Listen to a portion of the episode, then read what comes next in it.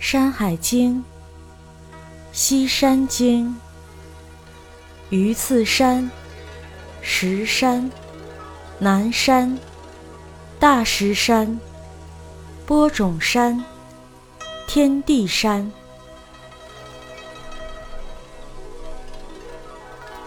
要西七十里，曰榆次之山。七水出焉，北流注于渭，其上多玉浆，其下多竹涧，其阴多赤铜，其阳多应元之玉。有兽焉，其状如玉而长臂，善头，其名曰枭；有鸟焉，其状如枭，人面而异足，曰驼肥，冬现夏折，服之不畏雷。右西百五十里，曰石山，无草木，逐水出焉，北流注于渭，其中多水域。右西百七十里，曰南山，上多丹素，丹水出焉，北流注于渭，兽多猛豹，鸟多狮鸠。右西百八十里，曰大石之山。上多古座，下多扭江，阴多银，阳多白玉。岑水出焉，北流注于渭；清水出焉，南流注于汉水。右西三百二十里，曰播种之山。汉水出焉，而东南流注于沔；萧水出焉，北流注于汤水。其上多桃枝钩端。兽多西似熊皮，鸟多白汗赤壁。有草焉，其叶如蕙，其本如桔梗，黑花而不实，名曰孤荣。食之使人无子。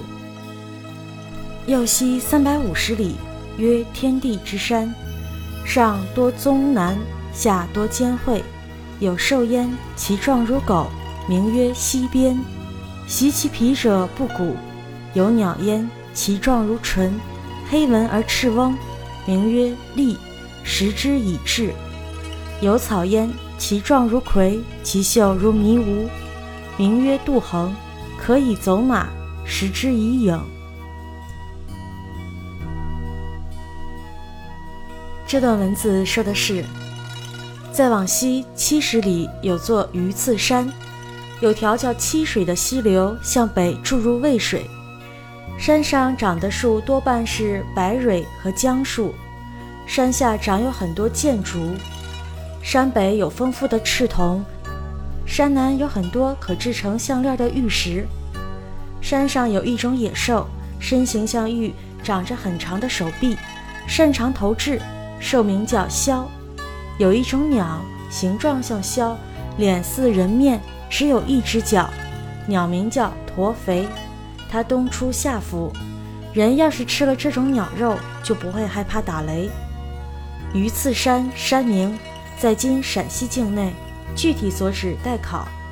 七水水名今七水河。再往西一百八十里有座山叫大石山，这座山的山顶主要是构树和柞树，山脚主要是扭树和姜树。山的北坡蕴藏着丰富的银矿，山的南坡蕴藏着丰富的白色玉石。有条岑河流出，向北流入渭河；还有条清水，则向南流入汉江。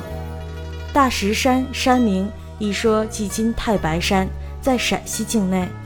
岑水水名一说今斜水，又名石头河。清水水名。一说今包水，一说指包水上的原子金河。汉水即今汉江，是长江最长的支流，上源玉带河出陕西宁强县，东流到勉县东和包河汇合后称汉江，在武汉入长江。再往西三百二十里有座山，叫做播种山。汉水就是从这座山里流出的，向东南流入绵水；萧水也发源于这座山，向北流入汤水。山上生长的树主要是桃枝竹和钩端竹，野兽主要有犀、兕、熊皮之类，鸟主要有白雉和锦鸡。山上还生长着一种形状像蕙草叶的草，根的形状像桔梗，开着黑色的花，不结果实。这种草名字叫孤蓉。如果吃了这种草，会丧失生育能力。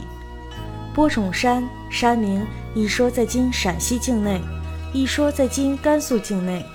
沔水，水名，古代把汉水源出今陕西留坝的一支称为沔水，也把汉水通称为沔水。潇水，水名，具体所指待考。汤水，水名，一座阳水，具体所指待考。再往西三百五十里有座山，名叫天地山。山上生长的树主要是棕树和楠树，山下主要生长着尖草和蕙草。山上有一种野兽，身形像狗，名字叫西边。如果把这种野兽的皮制成的垫子铺在身下，可以不染蛊毒。山上常有一种鸟出没，形状像纯鸟，羽毛有黑色的花纹，脖子上的毛是红色的。这种鸟名字叫鹂。若吃了这种鸟的肉，可以治疗痔疮。山上有一种草，形状像山葵草，散发出一种像迷雾草那样的香气。这种草啊叫杜衡，用这种草制成饲料喂给马吃，可以使马健跑。人吃了这种草啊，就可以治疗颈瘤病。本集完。